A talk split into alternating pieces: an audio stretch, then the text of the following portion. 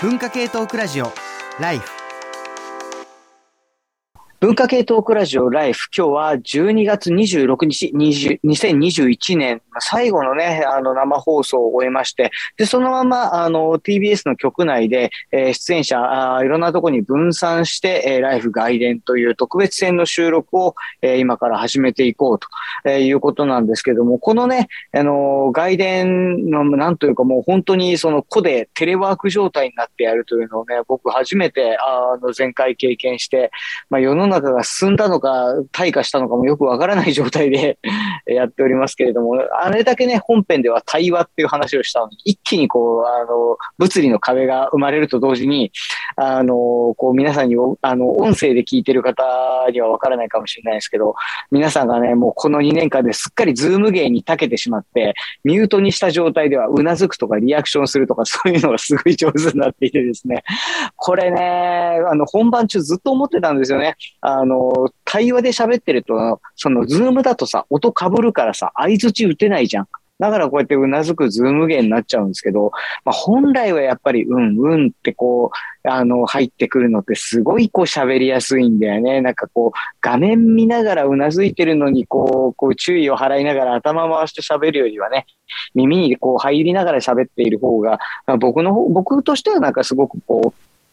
リアルタイムの対話感があっていいなと、ま、思っておりますが、まあしかしヨガヨなので仕方ありません。そしてこの外伝、そのヨガヨならの、えー、ヨガヨである、まああの、オンラインの、えー、ビデオツールを使っておるという、えー、関係上、この TBS の局内にいない方にも、えー、新たに、えー、参加した方も含めて、えー、来てもらっております。まずは、えっと、本編の方から、えー、引き続きになります、えー、海猫沢メロン先生です。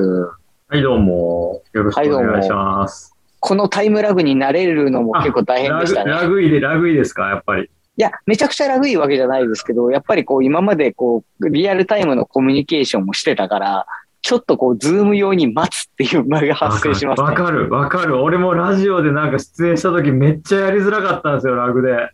ね。うん、あの、あのラグい感じあるかもしれませんけれども、まあでも、あの、もうそこは、あの、そうですね、みたいな感じで受けいらないと思うので、ガンガン入っていただければと思います。よろしくお願いします。お願いします。はい。えー、続きましてですね、えー、もうなんかこう、久しぶりに顔見るな、二人ともっていう感じなんですけど、お二人紹介。まず、えっと、編集者の斉藤哲也さんです。ってことで、あの、お久しぶりです。あの、久しぶりにその本棚見ましたけど、斉藤さんといえば巨大な本棚。権権威主義とチャーリーにかつて言われた。知的権威主義 なんですけれども、まあ、あの、今日はね、ちょっと朝からの参加ということですけども、結構ね、去年はまあ、人文周りでも本、やっぱりすごい話題になりましたし、あの、その、なんかこう、いろいろとね、あの、まだ紹介しきれてない話もいっぱいあると思いますんで、本編では触れられなかったもので、これもあるぞっていうやつ、ぜひね、いろいろ挙げていただければと思います。はい。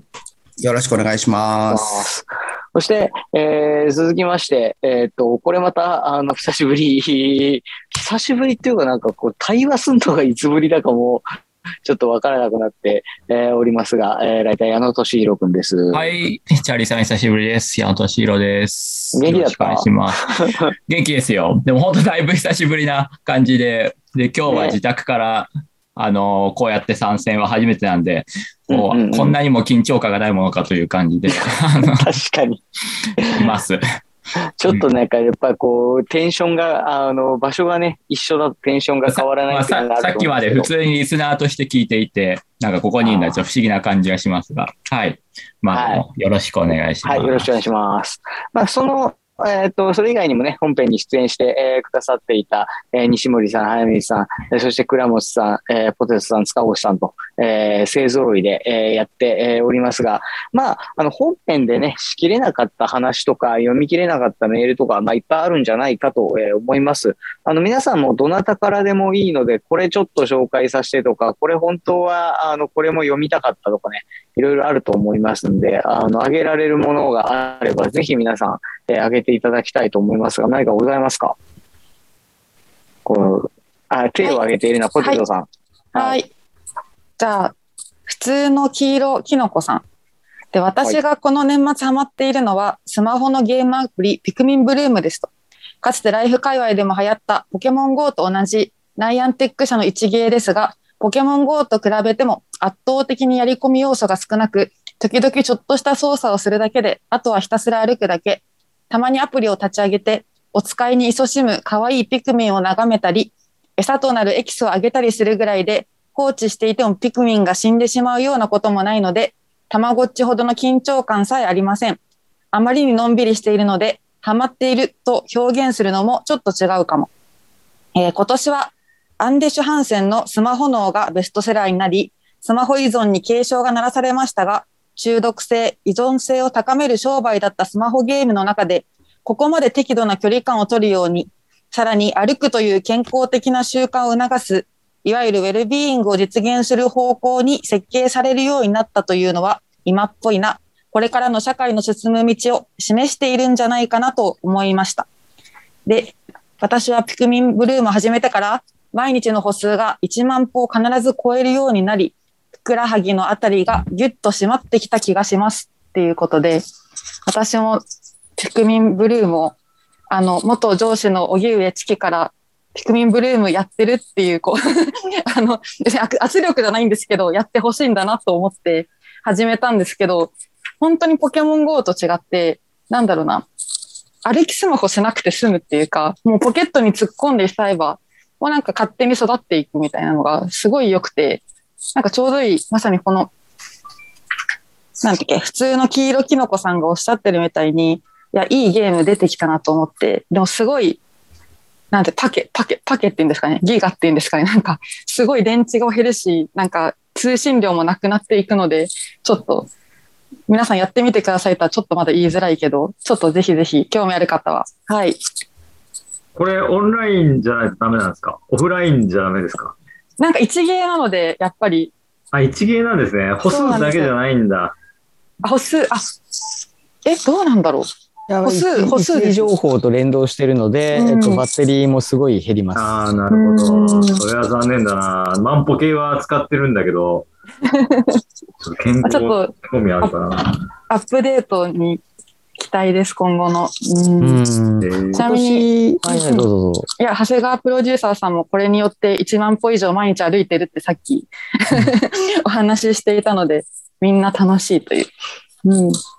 今年ね、取り上げなかったもので言うと、まあ、塚越さん、あの、スマホ脳の話本編でも触れてましたけども、やっぱりその、脱スマホの流れがものすごい、こう、いろんなところで明確になってきて、まあ、例えば、その、本編でも紹介してたみたいに SNS とか、その、動画アプリを消したっていう若い人すごい多いし、また、まあ、そもそもアカウント持ってません。もうあん、なんかこう、何が楽しいのかわかんないみたいなレベルの人も、まあ見るし、また、その、これは、あの、前工場のね、文章でも書いたんですけれども、まあ、広告のプライバシー規制によって、まあ、通知がそもそも、まず広告が入らなくなるのと、あの、iPhone のね、最新版だと通知がもう全部消えるから、何ら通知が来なくなるみたいな、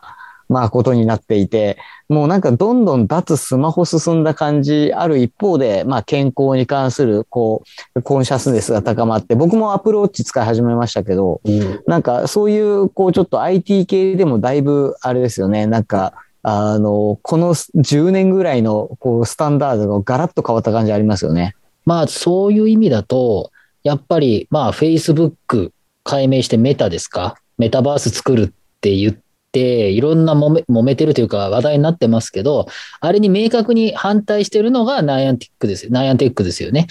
で、ナイアンテックの CEO が Facebook のメタあんなん最悪じゃんっていうふうに言っていて、自分たちは、その、まあ、要するに、メタが言っているメタバースって、まあ、現実を虚構みたいにしちゃうんだけれども、あの、自分、ナイアンティックが考えているのは虚構を現実にするっていうことで、まあ、スマホを使うけれども、あの、現実の中にあくまで、そのピクミンがいるみたいな形で、もっと、こう、なんていうのかな、現実とマッチした形で、あの、ゴーグルかけると100%全部が仮想空間になっちゃうんで、そうじゃない空間っていうのを目指しているっていう意味では、あの、わかるんですよね。あとは、それこそピクミンブルームがどう進化するのかちょっとわからないけど、実際ポケモン GO もかなり言ってまだかなり儲けてるんですよね。えっ、ー、と、グローバルでは1000億円くらいだったかな。ちょっと正確じゃないけど、そのくらい儲けているので、あの、ドル箱にはそれなりになっていて、ただ、えー、ポケモン GO は結局、あの、結局みんな集まってなんかやってるけど、誰かと喋ったりしないんですよね。結局なんか、みんな集まってるけど、みんななんか携帯とか 2, 2台とかでみんなポンポンポンポンやってるんで、コミュニケーションになってないので、ピクミンブルームを使って、僕使ってないからわかんないけど、周りのコミュニケーションできていくと、あの、スマホそんなに使わずに、むしろ人と喋る時間を作れるっていうの、作るようになるのかっていうのはちょっと課題なのかなと個人的には思っております。まあ来年に向けてね、その今メタバースっていうまあ単語が出てきましたけれども、いわゆるバーチャルリアリティというそのゴーグルをかぶって、その見るような画面の中の世界。で、これがまあ新しいその経済圏になりそうだぞっていうふうにまあ経済誌なんかは煽るんだけれども、一方でまあポケモン GO とかピクミンブルームのような AR、 Augmented Reality とか Mixed Reality、MR って言われるような、その現実空間にその情報がいろいろこう重ね合わせられたりするようなものっていうのもまあ一方にはあるし、もしかすると、その世の中全体で見ると、いやもうスマホ自体もうなんかこんなでかい画面で、なんかこう、やるの、なんか使うことがあるの動画見るぐらいだし、でもその動画アプリも消すし、みたいな話になってくると、ちょっとまあいろんな地殻変動がありそうな、えー、気はしますが、まあ、これは来年どっかでね、テーマ。はいはい。いや、予言者チャーリーがどう予言してるのかが聞きたいよね。俺予言者だったっけ？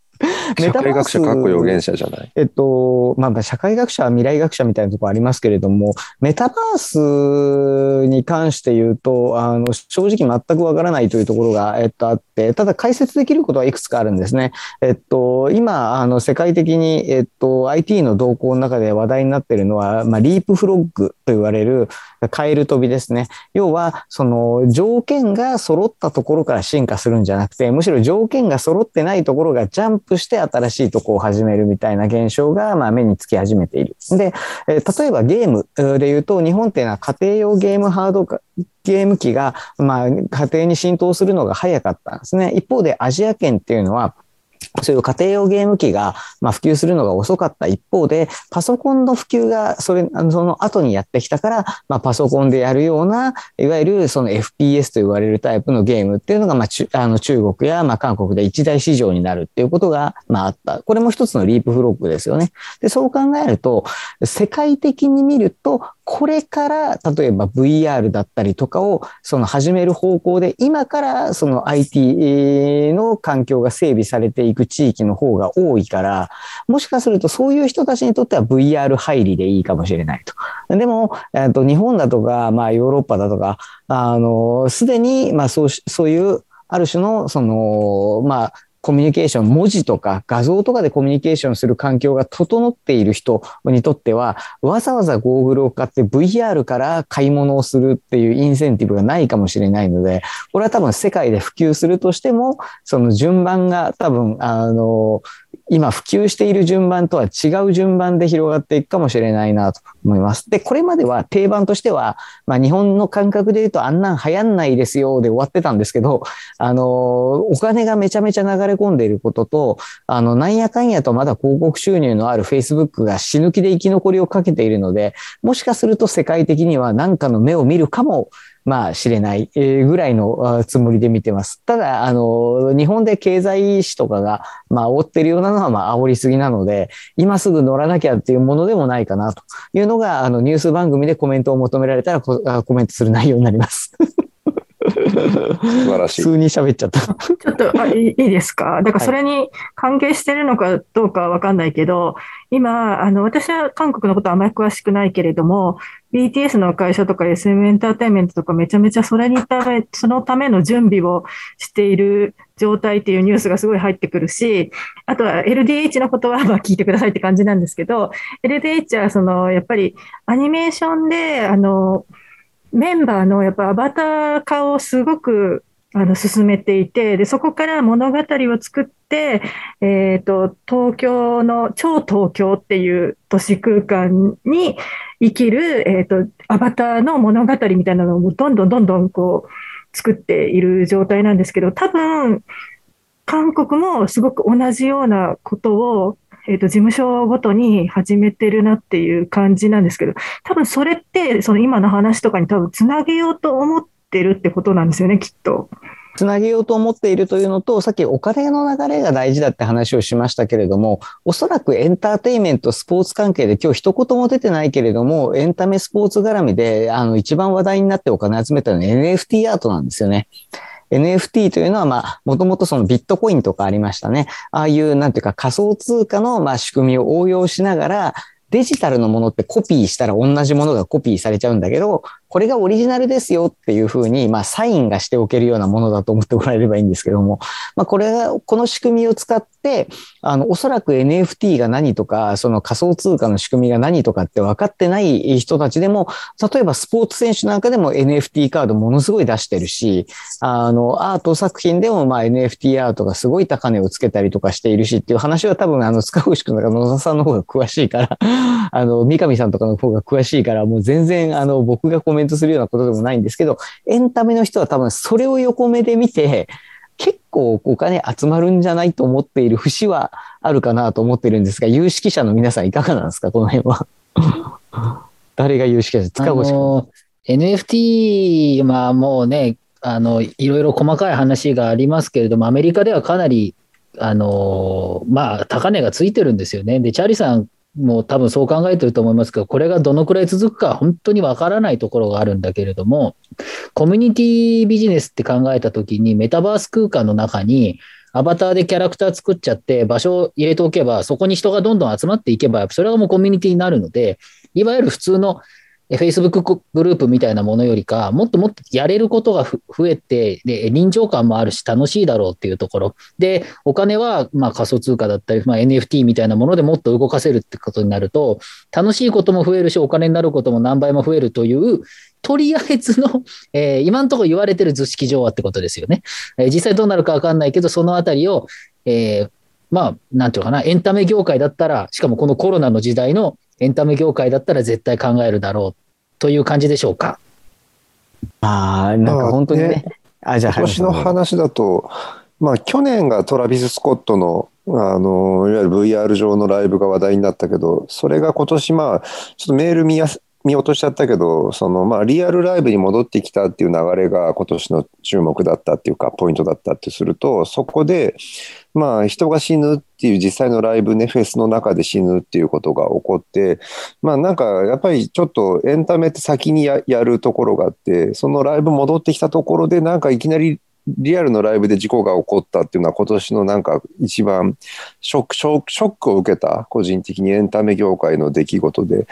そなんかああいうきっかけで、やっぱりこれはもう一回ぶれ直して来年 VR になる可能性とかもあるのかなって気はちょっとしたけどね。この辺はそれこそ矢野くんとかに振った方がいいのかもしれないけど、一つはまあ、あの、まあアメリカでね、その、まあステージからまあ煽ったことがまあ原因で事故が起きたんじゃないかっていうまあ話題にもなっているまあことと、もう一つ絡みで言うと日本では波物語ですよね。なんか個人的には、あの、これはまあある意味問題発言かもしれないけれども、やっぱりりいろんな商業施設とか見ていると、この密な状態が許されてなんでライブが許されないんだろうと思うこと多々あって、で、あの、少なくとも波物語に関しては日本におけるその、あの、ヒップホップっていう、まあ音楽のその社会的に位置づけをやっぱ炙り出したところはどうしてもあるとは思うんですけれども、ちょっとその辺についての矢野くんの、こういきなり重いネタ振っちゃって申し訳ないけど、見解を聞きたいなって思ったんですけど、どうでしょう？えーっと、そうですね。あの、波物語見て思ったのは、自分が関わってる、まあ、二十歳前後ぐらいの子たちのことをすごい思い出したっていう感じで、で、あれに対して、えっ、と、まあ、ちょっとこう、まあ僕も、えっ、と、波物語に対して、あの、自分の立場からすると、まあ、それは怒られて叱るべきだな、なんて思っちゃうんですけど、まあ、それはすごく30代的な意見だな、と一方で思って、で、ヒップホップの中ではもう二分されてるなっていうのは思いました。あの、で、そのヒップホップの中で二分されているっていうのがもう音楽的にも90年代ヒップホップの、えっ、と、今、えアメリカではコモンとか、えーケンドリック・ラマーに、まあ、ケンドリック・ラマーはもちろん、あの、若い筋ですけど、まあ、コモンとか、えっ、と、あの辺の世代の人たちと、えー、トラビス・スコットなのかわかんないですけど、まあ、サウス系以降の、えー、人たちの音楽的な、えー、違いと、えー、その辺の感性の違いっていうのが、ものすごいこう、あのー、音楽的に分かれてるのが、そのままこう、えー、考え方的にも分かれてて、そのラジカルさみたいなところで、なんかこう文化が今もう同じジャンルっていう中で分けられない、同じジャンルの中でも非常にこう二分され、まあそれは結構世代差としてあるのかなっていうふうなのがまあ最初の印象ですね。ただまあ。若い世代はどういうふうなアティテュードで今ヒップホップに接し、あるいは音楽に接してるの？若いせ、えっ、ー、と、まあ、若い世代を代弁できるかかはわかんないですけども、やっぱりこう、あの、まあ、わかあの僕、自分が接してる若い連中とか見てても、あのまあ、不満が溜まってるし、そこでちゃあの騒ぎたいと、えー、単純に、えー、騒ぎたいし、もう、あのうんなんか僕なんかからすると、大学行って1年、2年、キャンパスに行けない子たちのあの不不満が、こう、噴出してるようにが見えてますよね。で、で、そういうことに対して、あの、僕はもうコロナでこの2年、あの、教育業界が本当に、あの、ちょっとガラガラ音を立てて崩れ去っているような危機感もあるので、あの、非常にまあなんかそういう切実な声なき声として、まあ見ると。え、一方で、あのとはいえ、その感染のことを考えたら、あの、それはまあ、あの、ね、そんな騒ぐなよっていうふうにね、言いたくなるっていうのが30代的な気持ちなんだけど、あの、そういうものが。本当に今の話だと、うん、トラップって今のヒップホップの世代って、まあすごいローコンテクストで音楽的にも何の展開もないし、ものすごく同じようなビートのなんだろう、音色すら変わらなくなっていて、そこと、セックス、暴力、お金みたいな、本当に90年代のヒップホップかとか、もっと70年代のロックかっていうような、すごい単純な短絡みたいなものが、すごい快楽主義と結びついていて、まあ、それがなんかもともとトラップって音楽自体はここ2、3年、もうちょっと前だけど、そう、すごいそのローコンテクスト感がつながっている感じはちょっと受けるよね。ああ、だから音楽のそのザ・エンターテインメント派手にドーンってあげるぜっていうのと、まあ音楽そのもの、まあ実際そのね、まああの、いわゆるまあ洋楽って分け方もあれですけれども、まあトラップだけじゃなくて、まあ全体的なその音楽ジャンル、海外の音楽ジャンル、まあ音数も少なくなっているし、あの、聞いててどこで盛り上がるのかもよくわかんなくなっているし、まあそういうこうイメージの違いみたいなものがまああり、まあ日本の中では日本の中で、まあちょっと今教育業界の話も出ましたけれども、まあ、ある種のその憤懣、鬱屈みたいなものっていうのがどこかに、まあ、はけ口を求めて、まあ、言ってるのかもしれないとか、まあ、その辺の話はちょっと思うところも、まあ、あったりしますけれども、あの、無理やり斉藤さんに振りますけれども、今ちょっとあの、せっかく教育と若者の話が出たので、まあ、あの、教育の話も今日はあんま出なかったんですけれども、あの、今年はそれこそ、まあ、本格的にギガスクール構想というか、もう小学生でももうノートパソコンも1台持ってる、あるいはタブレット1台持ってる時代になりました。完全に。完全にかどうかわかんないですけど、ほぼなりましたし、小学校でもオンライン授業をやってる学校も出てきましたと。まあいうような、まあ状況の中で、こう、まあなんだったらランドセルにさらにもうパソコン持ってかなきゃいけないから小学校低学年とか大変みたいな話も聞いたりしますけれども、なんかその教育業界に、その、まあ矢野くんはね、教育業界にもいるからガラガラと音を立てて崩れ去っていくみたいな話がありましたけれども、長年その辺もあの携わっていらした斉藤さんから見て今年1年、なんか若者とか教育とかっていうテーマで感じたことってありますか？ああ、まあそ、そんなに最近携わってないんですけど、まあ、あのー、やっぱりいろんな、まあ、大学のね、先生とか学校の先生が今すごく悩んで、なまあ、悩んでいるのは、その、オンラインがもうできるってことが分かっちゃったわけですよね。で、でも一方で今少しずつそのリアルなところも、えー、また回復し始めているっていう時に、それをどういうふうに、その、まあ、使い分けたり、えー、ハイブリッドみたいなことも含めてやっていくのかっていうのって、先生によってはもうオンラインの方がいいって先生もいるし、いやいや、いやいや、そのリアルの方がいいっていう人もいて、これどうなるんだろうなっていうのは本当に外側から見てると、ちょっとやっぱり、あの、不安というか心配になりますね。うん、なんかこれからね、その様々な、あの、試行錯誤の結果が、まあ、出てくるんだと思うし、まあ、まあ、試行錯誤している当事者なので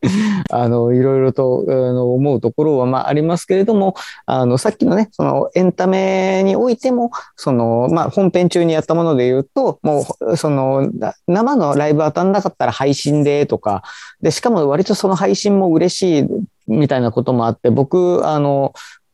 あさってぐらいで活動休止するバンドが、あの、あまりにもちょっと人が入りすぎてチケット売り切れたんで配信もやりますって発表してくれてめちゃめちゃ嬉しかったんですけど、もうそういう選択肢がまあ、あることがいろんなことの前提に、まあ、なってしまっていて、あの、リアルで見に行くのか、ネットで見るのか、あの、リアルの有形物を買うのか、まあ、NFT のマークのついたデジタルデータを買うのか、みたいなことが、ま、選択肢として入ってきたときに、あの、何を、まあ、えー、基軸にね、その、ものを選んでいくかだと思うんですよね。例えば、あの本編でも話した、その書店の話で言うと、その、まあ、個性のある独立系の書店さんがイベントやったりとか品揃えですごい勝負してたりとかってするのって、要はその有形物としてのまあ本っていうものに、まあ、すごい強いまあ価値があって、一方で、その、まあデジタルデータとして読まれるようになったことで多分チャンスが広がっているものとか、あっていうのも、まあきっと、あの、あるし、TikTok 売れみたいな話とか、そういえば書評家の話はしませんでしたが。まあでもそういう、あれってやっぱりポチッと押した瞬間に耳を塞いでいるくらい、あの、それ耳を塞いでるのは、あの、スピーカーの、イヤホンの上から耳塞いでるから余計聞こえるだけだからね。あの、状況をあえて説明しておくと。まあでも、あれも結局、なんかその紹介されたものからポチっていってデジタルデータっていう速度でまあ売れているところもあるから、まあ来年ね、今日ちょっとあの IT 絡みの話で始まっちゃったんで、ちょっと IT 絡みで行きましたけれども、そういう対面か、まああのオンラインなのか、それから有形物なのか、無形物なのか、それから途中本編でも出たかもしれないけれども、即時、今すぐのものなのか、時間をかけた先にあるものなのか、まあ、その辺の軸が、あの、まあ、それぞれね、こう、同じグループで分かれてきて、まあ、対面重視でじっくり派で、みたいな、あの、有形物派みたいな感じでまとまるんじゃなくて、なんかこう、対面は嫌だけど有形物が良くてみたいな人とか、多分そんな感じでごちゃごちゃ絡んでくると、なんか新しい動きが起きたりするのかも、まあ知れません。えー、などなど、ちょっと IT 絡みそういえばね、あの、いろいろあったのに、エンタメ絡みでもいろいろあったのに触れてなかったので、ちょっとこのパートそういう話をしましたけれども、まだまだね、ちょっと読み切れていない、あの作品のの紹介だとか、あの映画の紹介だとかも、あのメールいただいているものもありますし、えぜひね、あの、ご紹介できるものがあったら、えー、ご紹介していきたいなと思っておりますが、一旦外伝のパート1はこのぐらいにしましょうかね。えー、ということで、えー、外伝のパート1はここまで外伝のパート2の方、えー、引き続き聞いていただければと思います。